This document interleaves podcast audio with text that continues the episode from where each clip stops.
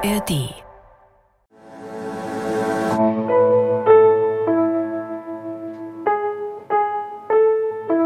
Eltern ohne Filter. Ein Podcast von Bayern 2.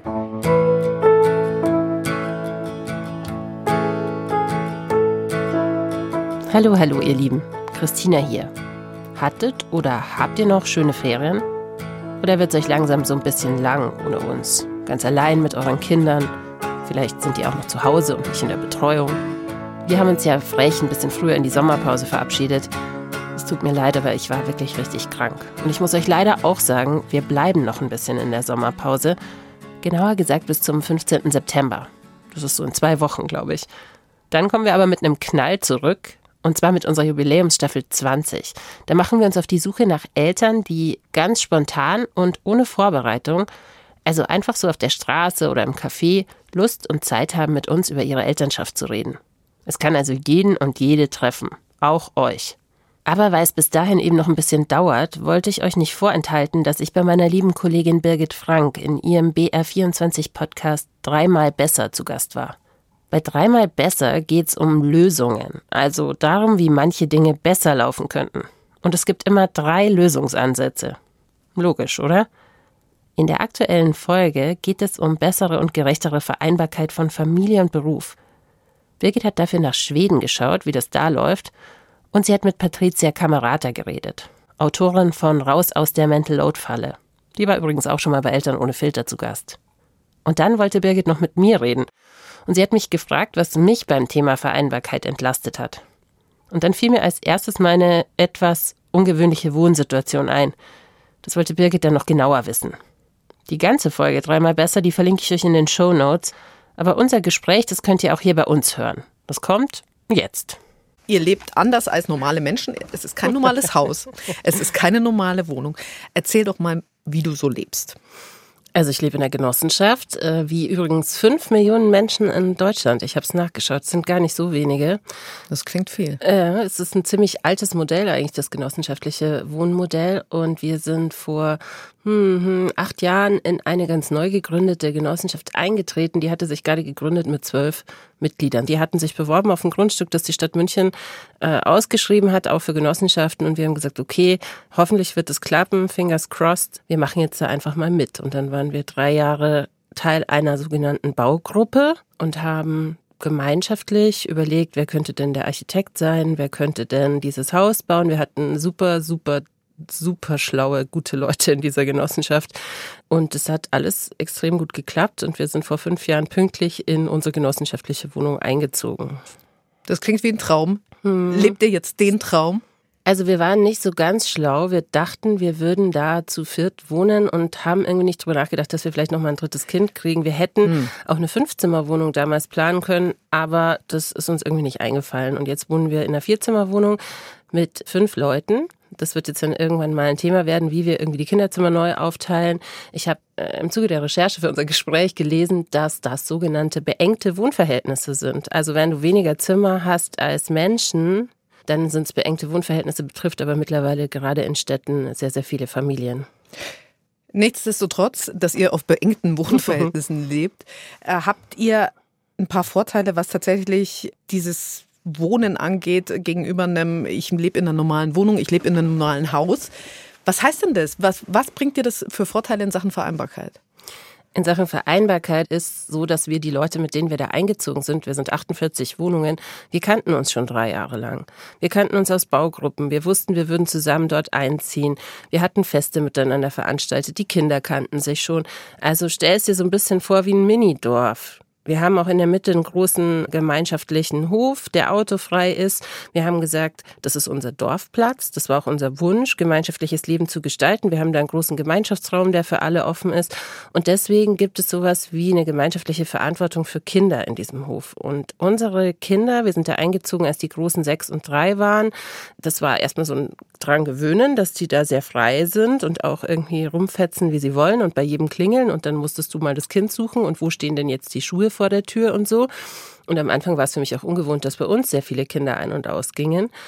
Aber jetzt gerade beim dritten, der dort geboren ist, der jetzt drei wird, äh, merke ich, was für ein krasser Vorteil das ist, weil der läuft einfach mit der Menge an Kindern mit und jeder hat ein Auge drauf und du bist einfach nicht permanent in dieser Anspannung, das Kind ständig begleiten zu müssen. Aber wenn deine Kinder krank sind, okay, die pflegt ihr natürlich trotzdem noch selber und da gibt es kein Modell bei euch.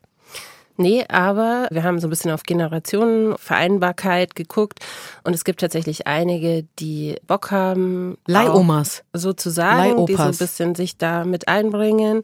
Es gab eine Familie, da hat zum Beispiel eine andere Familie, die haben dann immer die Kinder von der Schule abgeholt und nachmittags betreut.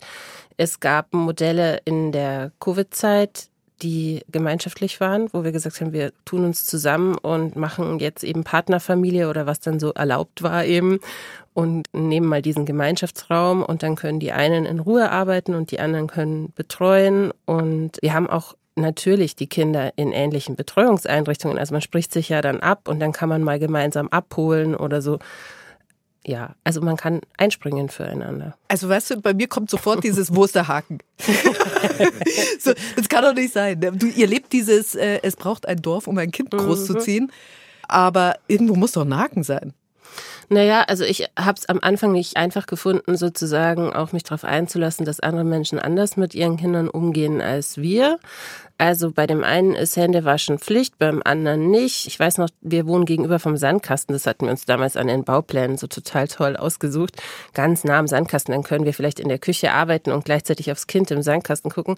Wir haben aber unterschätzt, dass dann halt alle bei uns gerne zum Pieseln rein wollen und dass die jetzt vielleicht nicht unbedingt sich vorher entsanden. Also ich habe ganz oft gesagt, bitte erst die Füße entsanden. So, nee, also man muss sich das nicht vorstellen wie Bullabü. Da mhm. gibt es auch Konflikte. Man muss mhm. auch bereit sein, eine gewisse Gemeinschaftlichkeit zu leben. Ein bisschen kannst du, kennst du es vielleicht noch aus der Studenten-WG, wo man die Leute dann irgendwann im Bademantel und schlecht gelaunt kennt und auch weiß, dass die nicht abspülen und die schon. Auch das gibt es natürlich dort. Und Genossenschaftlichkeit ist, ist total unterschiedlich. Die wird sehr unterschiedlich gelebt auch. Es ist so die traditionellen alten Wohnbaugenossenschaften, da ist es vielleicht auch so wie in der Mietwohnung. Man kennt vielleicht gar nicht alle Nachbarn. Es hat sich da nicht so eine Gemeinschaftlichkeit entwickelt, weil viele wohnen da schon lange, andere sind neu dazugekommen. Und der einzige Vorteil ist eigentlich die niedrige Miete. So. genau, die niedrige Miete. Also vor allem die Stabilität der Miete. Das muss man ja sagen. Am Anfang ist es vielleicht gar nicht so niedrig, wenn du neu einziehst, aber erstens hast du die Sicherheit, du kannst in dieser Wohnung bleiben. Ja. Das ist ja auch in so einer Lage wie gerade, wo Eigenbedarf, Kündigung, Sanierung, was auch immer dir jederzeit drohen kann in der Mietwohnung. Und ja, dass du halt dich darauf verlassen kannst, dass wenn du mit diesem Haus gut umgehst als Gemeinschaft, dass es dir auch erhalten bleibt. Mhm. Und das finde ich schon auch für die Kinder, ne? Das ist so eine ja, das ist schon so ein Heimatschaffen, sag ich mal, was in der Stadt gar nicht so einfach ist. Und ich bin ein totaler Stadtmensch. Also mich hat es überhaupt nicht aufs Land gezogen. Und deswegen war ich immer in so einem Zwiespalt so, ja. Wie schaffe ich was, was wo es auch mal lohnt, eine schöne Küche reinzumachen, wenn man vielleicht irgendwie dafür eine Affinität hat oder so. Und trotzdem ist es nicht so dieses Einfamilienhaus, weil was wir uns als Dorf heute vorstellen, ist ja oft gar nicht mehr das, wo dann so eine Gemeinschaftlichkeit möglich ist, weil man ist vielleicht an einer großen, vielbefahrenen Straße in einer kleinen Ortschaft. Es gibt gar nicht mehr diesen Dorfkern. Es gibt vielleicht gar nicht mehr diese Verbindung, weil in Deutschland pendeln so sehr viele Menschen ich gerade zum sagen. Arbeitsplatz. Also ich habe es nachgeguckt, es sind fast 60 Prozent, die pendeln. Auch das nimmt natürlich Lebenszeit weg. Also neben dem gemeinschaftlich Wohnen finde ich, dass noch diese Arbeitsplatznähe für Vereinbarkeit so wichtig wäre. Mhm. Und wir sind so weit weg von unseren Arbeitsplätzen und wir sind oft so weit weg von unseren sozialen Systemen. Und wenn man das ein bisschen mehr zentrieren kann, dann setzt es Zeit frei. Und diese Zeit kann man benutzen, eben in Care-Arbeit oder in Zeit mit der Familie zu investieren. Und ich glaube, das ist der größte Vorteil von dieser Gemeinschaftlichkeit. Also danke Birgit für die Einladung. How this happened after all.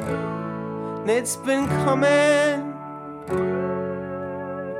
So what should we do? Do you think we can end this contest? Take each other's hands and get back to the surface. Then let's quit this contest and get back to the surface. Was hat euch denn geholfen beim Thema Vereinbarkeit? Oder womit struggelt ihr noch?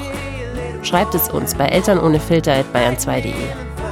Die ganze Folge von Dreimal Besser von BR24 die findet ihr bei uns in den Show Notes und der Podcast, der erscheint immer freitags in der ARD Audiothek und überall, wo es Podcasts gibt. Genauso wie wir, wie Eltern ohne Filter. Also, ab dem 15.09. geht's hier bei uns wieder los. Ich freue mich. Eure Christina.